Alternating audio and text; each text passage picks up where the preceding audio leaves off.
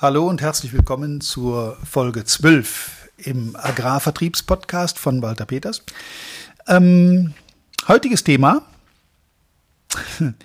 Was können wir von Niederländern im Vertrieb, im Geschäftsleben lernen? Da wird sicher ein paar lustige Erkenntnisse geben. Viel Spaß dabei.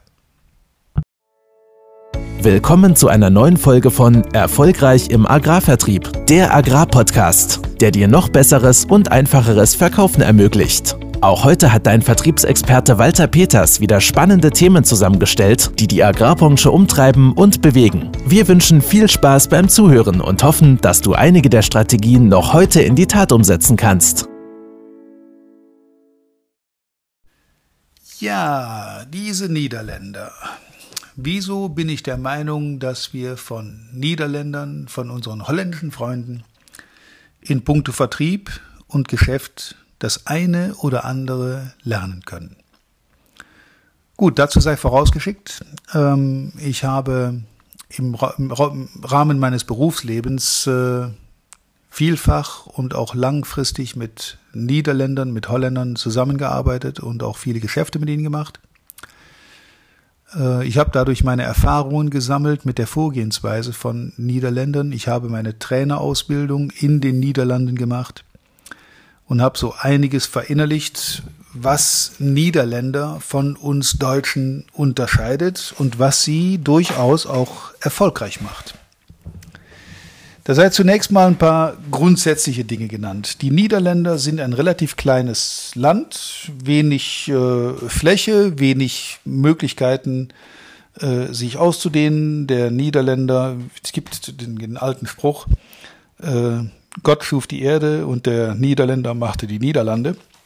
Viele von euch wissen, dass die Niederlande zu einem relativ großen Teil unterhalb des Meeresspiegels liegen. Also wenn der Klimawandel tatsächlich so eintritt, wie das uns äh, prognostiziert wird, dann werden die Holländer eine Menge Probleme bekommen.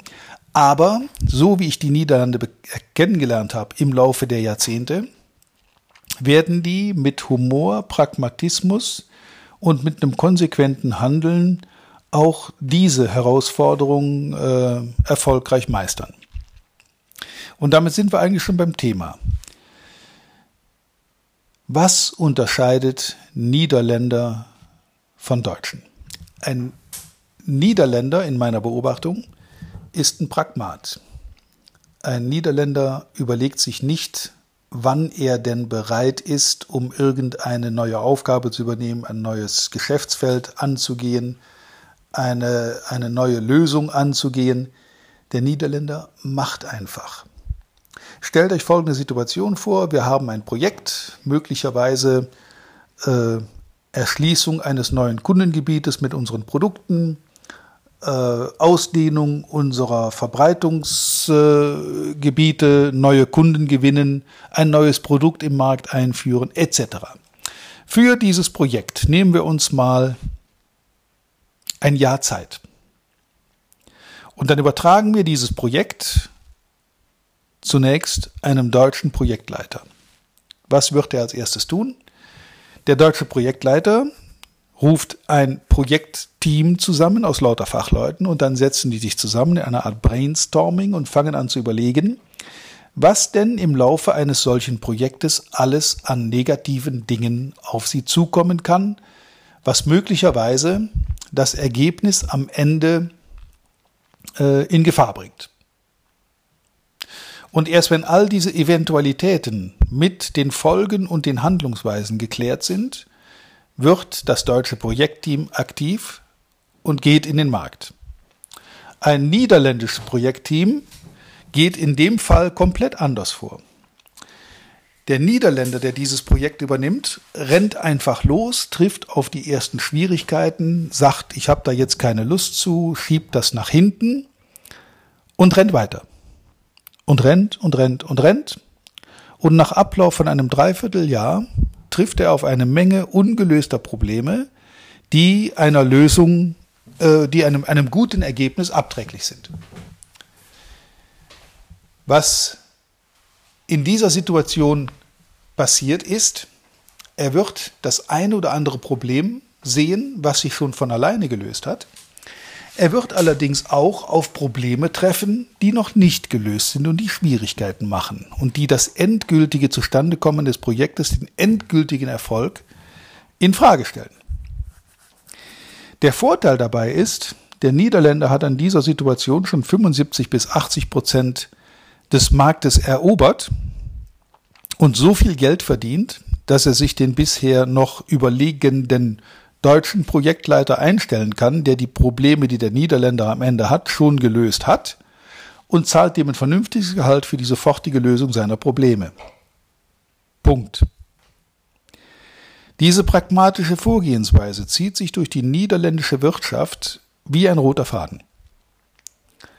Als in, in der Sowjetunion das Atom-U-Boot Kursk gesunken ist, mit einem Störfall, der ich glaube, mittlerweile, ich kann es nicht mehr genau sagen, 80 oder 100 Seeleuten das Leben gekostet hat.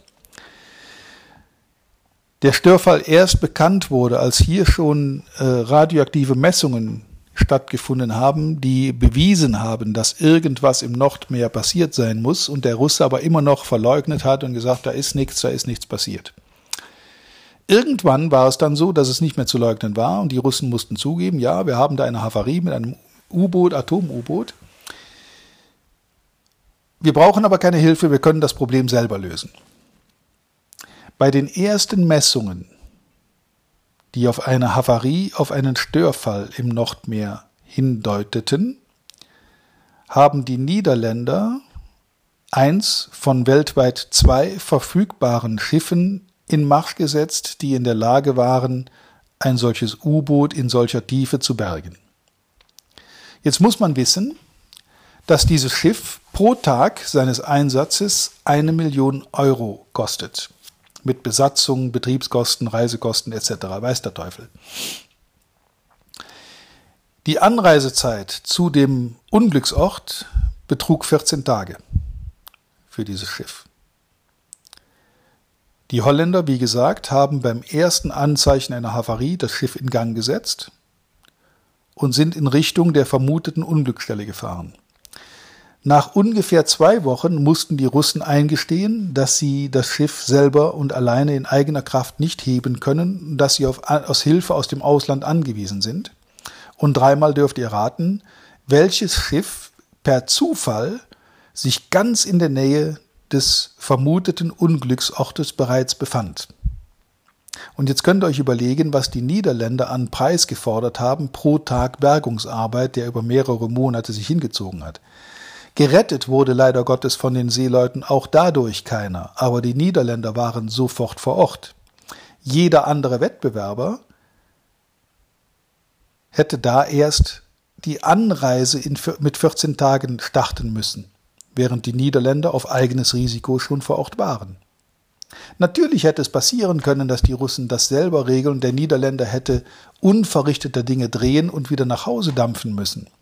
Natürlich kann das passieren.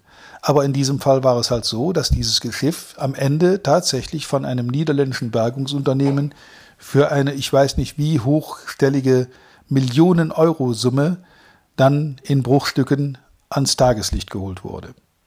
Das soll verdeutlichen, dass Niederländer definitiv anders denken, anders handeln und auch im Vertrieb anders ticken. Letztes Beispiel dazu, nur um die Denke der Niederländer zu verdeutlichen. Viele, die an der holländischen Grenze leben und auch diese Grenze öfter mal überschreiten, eigentlich ist es ja schon gar keine mehr, finden einen, eine, eine Änderung der Kultur auf der anderen Seite wieder. Wenn zum Beispiel ein Niederländer ein Haus verkaufen möchte, was schreibt er auf das Schild, das vorne davor steht? In Deutschland wissen wir das. Ein Maklerbüro hängt ein Schild ins Fenster zu verkaufen. Was schreibt der Niederländer auf das gleiche Schild? Die, die schon häufiger in den Niederlanden waren, wissen das und haben es auch schon häufiger gelesen. Der Niederländer schreibt auf das Schild te koop. Die wörtliche Übersetzung von te koop lautet zu kaufen. Und wenn ihr euch jetzt mal in die Lage eines potenziellen Käufers für so ein Haus versetzt. An dem einen Haus steht dran zu verkaufen, an dem nächsten Haus steht dran zu kaufen. Erstens, welche Botschaft ist positiver? Zweitens, bei welcher Botschaft ist die Gefahr von harten Preisverhandlungen für den Verkäufer höher? Und drittens, was möchte ich meinem Gegenüber ähm, oder, oder was, nicht was möchte ich meinem Gegenüber damit deutlich machen, sondern was mache ich ihm deutlich, was nimmt er wahr. Ich sag's euch, bei zu verkaufen ist die Botschaft, nimm mir bitte diese Bruchbude ab, egal zu welchem Preis, Hauptsache ich werde sie los. Bei zu kaufen ist die Botschaft, lieber Kunde, dieses Haus, das du hier siehst, ist für dich käuflich zu erwerben, sofern du Interesse daran hast gerne Kontakt unter Telefon so und so. Jetzt könnt ihr euch überlegen, auf welchem, auf welche Botschaft der potenzielle Kunde, der Käufer, mit härteren Verhandlungen reagiert. Es ist mit Sicherheit die erste. Und das gilt nicht nur für Häuser, sondern auch für Autos, für andere Dinge. Ähm, ich stelle übrigens fest, ich bin ja auch viel unterwegs, auch im Grenzgebiet und auch darüber hinaus, dass auch in Deutschland mittlerweile zum Beispiel Maklerbüros ihre komplette Werbekampagnen umgestellt haben und nicht mehr an die Häuser schreiben zu verkaufen, sondern in zunehmendem Zahl, in zunehmender Zahl auch diese holländische Variante zu kaufen dort anbringen.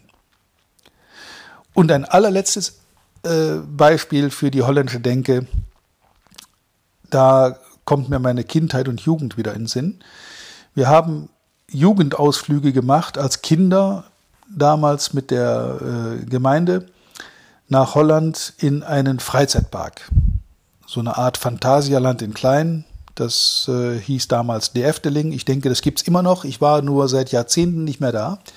Aber ich weiß noch wie heute, dass dieser Park in Holland, dieser Freizeitpark, ähm, immer und zwar morgens zur Eröffnung wie abends zum Dienstschluss sauber war wie geleckt. Wie haben die Holländer das gemacht?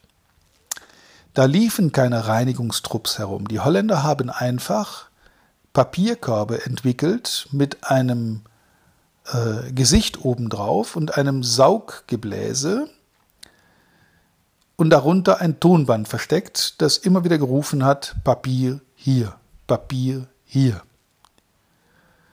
Und wir Kinder sind durch den Park gerannt und haben alles Greifbare aufgesammelt, was da irgendwer hingeworfen hat. Papierschnipsel, Zigarettenkippen, irgendwelche Abfälle und haben diese Müllmänner mit diesen äh, Abfällen gefüttert. Und jedes Mal, wenn das Ding das eingesaugt hatte, kam als Antwort, Danke well.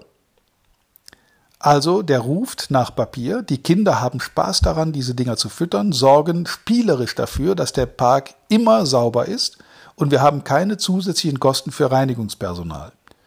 Aus meiner Sicht eine geniale, typisch niederländische Aktion, die einfach das nutzt, was Kinder ohnehin gerne tun, nämlich spielen mit Fantasiefiguren, und das Spiel mit dem Nützlichen zu verbinden. Warum erzähle ich das? Diese ganzen Stories haben mich dazu gebracht, dass die niederländische Art zu verkaufen, äh, die vielleicht am, am treffendsten umschrieben ist mit dem Begriff kaufen lassen statt verkaufen, ähm, dass diese niederländische, pragmatische, humorvolle Art mit Kunden umzugehen, in Deutschland extrem erfolgreich sein kann, wenn man so ein paar deutsche Tugenden damit verknüpft. Holländische Verkäufer sind oft erhalten einen Kulturschock, wenn sie bei deutschen Kunden auf den Hof kommen und als erstes mit der Frage nach dem Preis für ihr Produkt konfrontiert werden. Darin äußert sich ein Unterschied in der deutschen und holländischen denke. Die Niederländer, die niederländischen Kunden stellen als erstes die Frage, okay, aber was bringt mir das? Nicht die Frage, was kostet es, ist wichtig, sondern was bringt es mir in meinem Betrieb.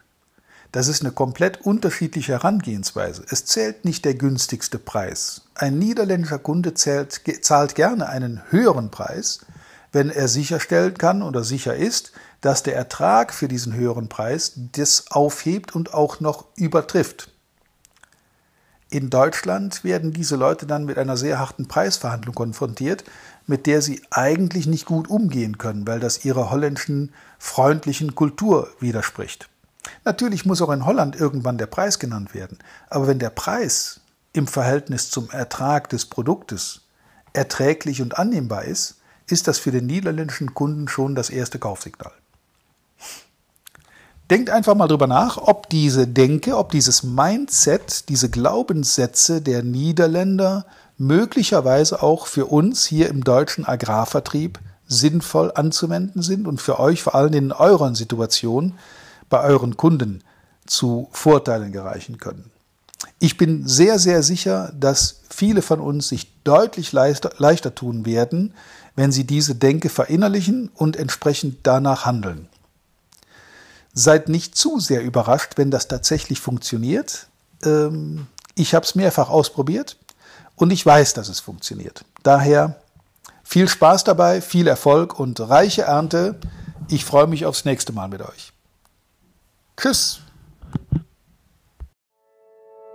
Vielen Dank, dass du heute wieder dabei warst. Wir hoffen, du hattest genauso viel Spaß wie wir. Wenn dir gefallen hat, was du gerade gehört hast, dann war das erst der Anfang. Denn auf walter-peters.de-termin erhältst du kostenlos und unverbindlich ein Beratungsgespräch mit Walter. In diesem 30-minütigen, völlig kostenfreien Erstgespräch erarbeitet Walter mit dir einen Schritt-für-Schritt-Plan, den du direkt anwenden kannst. Du lernst zum Beispiel, wie du deinen Umsatz innerhalb weniger Wochen deutlich steigerst, wie du mehr Neukunden für dich gewinnst und deine Verkaufsgespräche erfolgreich abschließt. Da Walter immer nur eine begrenzte Zahl von Anfragen bearbeiten kann, warte nicht zu lange. Denn Fakt ist, wer weiterkommen will, braucht einen Experten. Walter hat mit über 40 Jahren im Vertrieb und 15 Jahren als Trainer schon zahlreichen erfolgreichen Unternehmen dabei geholfen, ihre Umsätze massiv zu steigern und Kundenverhandlungen deutlich zu vereinfachen. Wenn du also wissen willst, ob du für ein Erstgespräch in Frage kommst, geh auf walter-peters.de-termin und fülle das Formular aus. Bis zum nächsten Mal bei Erfolgreich im Agrarvertrieb, der Agrarpodcast. Wir wünschen dir reiche Ernte.